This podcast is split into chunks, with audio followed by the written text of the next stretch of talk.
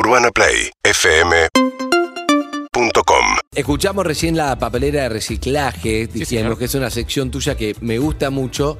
Y bueno, un poco la, en la intro ya escuchamos de qué vas a hablar, que, que está buenísimo. Son Contanos. cosas, son cosas que borraste. Es como el de la TikTok, memoria. pará, como el TikTok de gente enterándose de los 90 y esto es- Exacto. Claro. exacto. Por ahí. Eh, y cosas que capaz que pensás que pasó mucho tiempo, o capaz que pensás que fueron ayer y no sabés cuánto tiempo pasó. Cosas que borraste están, pero están en algún lado, están guardadas, están eliminadas de la memoria consciente, no estás pensando en eso todo el tiempo, pero si vas a buscarlas al archivo en algún lado están, las podés recuperar y traerlas de vuelta. Y hoy vamos a hablar justamente de uno de los escándalos más triste, patético, divertidos, según desde dónde lo encares, eh, que ha tenido el fútbol argentino. Vamos a situarnos. eh, Julio Grondona murió hace ya bastantes años, murió en 2014.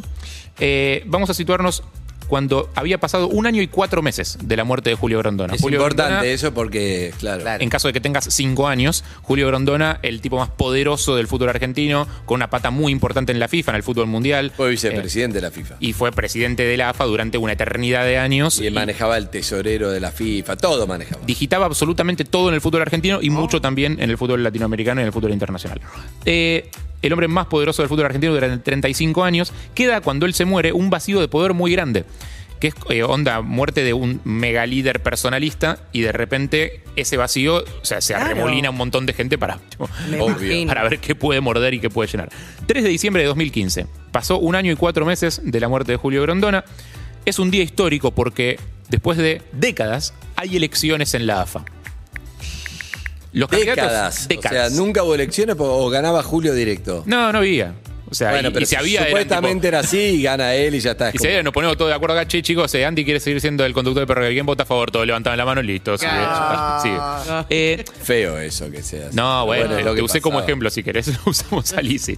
No, bueno. Eh, los candidatos son dos. Uno es Luis Segura, que era el vice de Grondona y el eh, presidente de Argentinos Juniors. Y el otro era. Ay, ojalá que mañana salga a la casa. Bueno, mañana seguimos jugando por el millón. Ahora me voy al living porque llegó el momento de presentarlo a él. ¿a él quién? es fabuloso, lo quiero, uno de los hombres más lindos de la Argentina. ¿Quién? Es exitoso. ¡Ay, quién! Le ganamos a Marcelo un día. ¡No! Fuerte el aplauso para recibir al señor, mi amigo Marcelo ¿Por qué lees? ¿Por qué lees? Bien. que era Ya vicepresidente tengo de un San cuarto de Lorenzo. sección. Sí, me gusta. Gracias, Loe. Un Gracias, poco Susana. ingenuo. ¿No? Marcelo como diciendo, soy Tinelli, la rompo de la televisión, Eh. esto lo puedo manejar, ¿no? No sabía dónde se metió. Sí, sí, sí, sí, un poco sí. Eh, de hecho, él, él lo cuenta, ahora vamos a escucharlo Ah, a él contando esto. Eh, cada uno tenía su respaldo, obviamente no es que llegó en bolas nadie. Eh, Segura tenía a Angelici, eh, el presidente de Boca, Víctor Blanco de Racing, a Chiquitapia, eh, no sé si les suena, a Hugo Moyano, un personaje que recién arrancaba en esto. Eh, y con Tinelli estaban eh, Lamens, Matías Lamens, que era el presidente de San Lorenzo, Julito Grondona, el hijo de Julio Grondona, presidente de Arsenal, eh, la Bruja Verón, presidente de Estudiantes. Una especie de generación un poco más joven, si querés, de, de dirigentes. Votaron 30 dirigentes de primera división, 12 de segunda, 10 de tercera, 6 de cuarta, 5 de quinta y 12 de las ligas del interior. No les voy a pedir que sumen. El No. total de dirigentes eran 75. ¿Ok? Ok. Es importante que Es un recordemos. dato importante, me gusta. En caso de que te hayas perdido este escándalo, 75 dirigentes. Sí. Tinelli había hecho números. O sea que no, no podía empatar. no, No. no. Eso es importante, ese dato. Tinelli, salvo que alguien votara en blanco, podía dar de menos. ponele. Exacto. Ok. Eh, Tinelli había hecho números y estaba seguro de que ganaba. Ayúdala, Sí. ayúdala, me, me está poniendo cara. Había No te preocupes. 70. No te preocupes. Voy a entender, voy a vos fluí, vos entender. fluí, vos fluí. Eh, Cherkis Vialo te lo cuenta. eh, Yo tampoco puedo la, hacerlo. Cherky. la si- la situación Tinelli.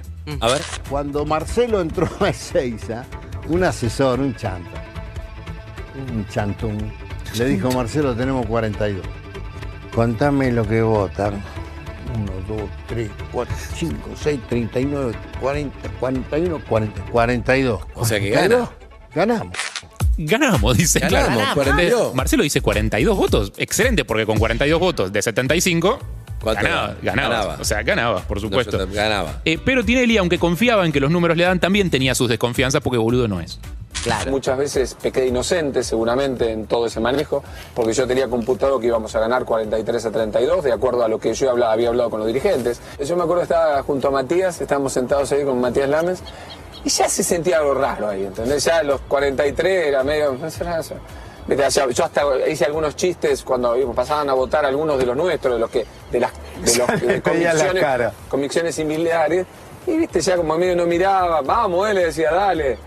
No O sea, vas a tenés- hacer pifiar el te- voto, jodiendo. Y, no, viste, como que no me miraba, miraban para otro lado y dije, "Oh, este no Sí, se sí, acuesta. sí. Eh, No, porque eso. si eso- algo bueno es contando anécdotas. Pero está bueno, claro, pero está bueno esto, como fue, no sé, vas- vos vas a hablar con Tinelli y entonces Tinelli te dice, bueno, yo estoy con vos, Marcelo, voy a votar a full, todo, entonces llega el momento de la votación, no lo mirás, raro, porque Claro. decís, Y- che, y- y él te tira un chiste como, está "Vamos, eh, convencido y vamos, está- Es Tinelli, te está diciendo, dale, y vos no mirás porque te da como cosita. Porque algo sabés lo que vas a hacer. Claro, ¿entendés? Y entonces eso es lo que está contando, que claro, en el previo, che, ganamos, listo, ganamos. Hay que ver si todos, sí, qué pasaba en el medio. Del otro lado, estamos ya, no tapia, no, no hay que subestimar eso. claro que no, por supuesto. La cuestión es que votan los 75 y se hace el Me recuento. imagino estas situaciones.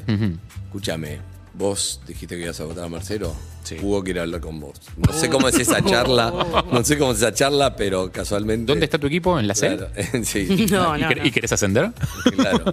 bueno, eh, la cuestión es que se hace el recuento, es un salón lleno de cámaras, de micrófonos por todos lados. Fue que tremendo. era un evento histórico, o sea, Histórico. elecciones en la AFA. O sea, la Asociación de Claro. Fútbol Argentino nunca había tenido elecciones en la vida. O sea, de Claro. repente tenía elecciones.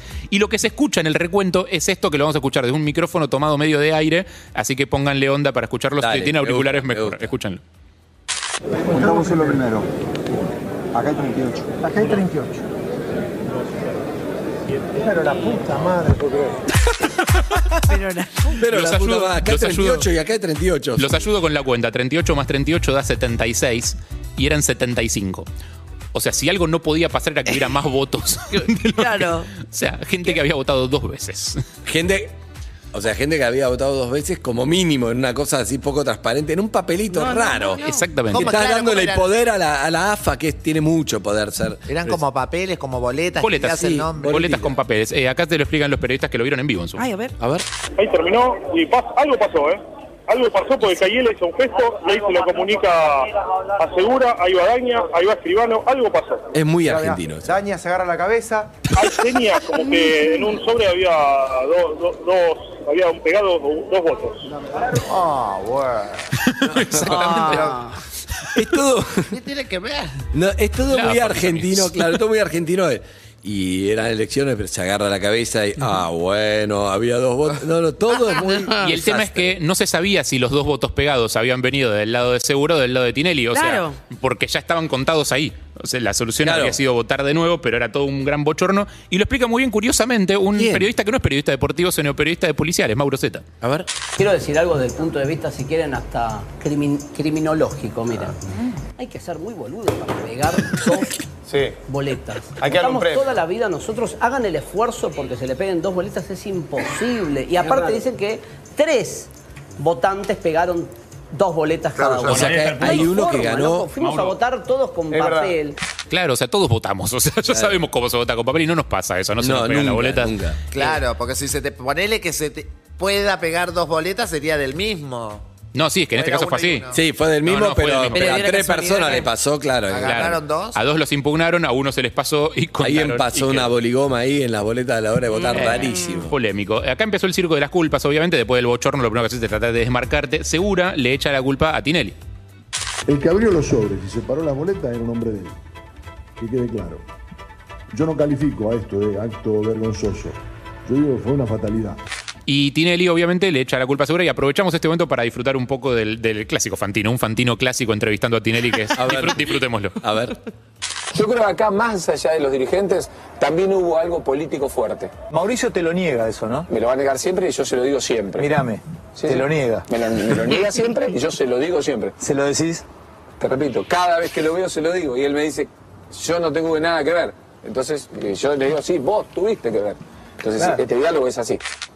Te lo niega. Mirame, Mirame. mirame. los ojos. Muy fan. ¿Lo conoces a Fantino, Lisi? Sí, En persona. sí, lo conozco en persona, fui a su programa. Ah, ah. Es el, el ¿A hombre cuál? más ¿A achupinado cuál? de la Porque, Argentina. Claro, no, pero además no sabemos su programa político, un Animales Ah, Sueltos. animales ¿no? sueltos. Pero una, una entrevista mano a mano, un programa político, ¿en qué fuiste? Ay, no me preguntes. No sé. Tengo mucha, mucha trayectoria. Claro, son muchas entrevistas, no se puede acordar de todas. entrevista, no sé, de las que hice en la Argentina, bueno, me acuerdo que fui. Pero no me acuerdo, no sé dónde estábamos todos, animales sueltos, chicos. No, animales sueltos. Ok. Eh, la cuestión es que todo esto tuvo mucho olor Sí. a tramoya, por más que puede haber sido un error humano, porque siempre el beneficio de la duda está, Sí. tuvo un olor a tramoya. Y para coronar, en el medio de todas las explicaciones, Chiquitapia, que terminó siendo unos años después presidente de la AFA, se despachó con. eh, ¿Conocen el, el concepto de la omertá?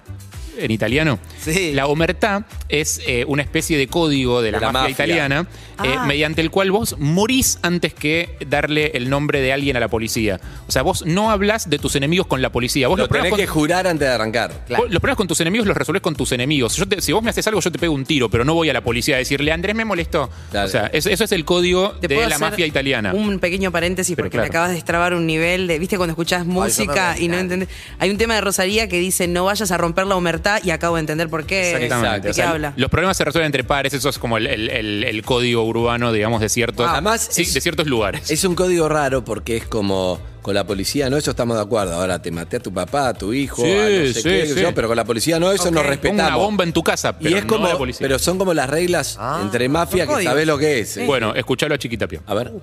Yo me fui a sentar con Mariotto en el Banco Provincia dos veces, yo fui a verlo a Echegaray y las charlas que tuvimos no eran cordiales en el sentido de decir seguí con segura. Y yo vi cosas, eh, cosas que no las voy a decir porque uno realmente tiene una formación eh, y se lo guarda para uno.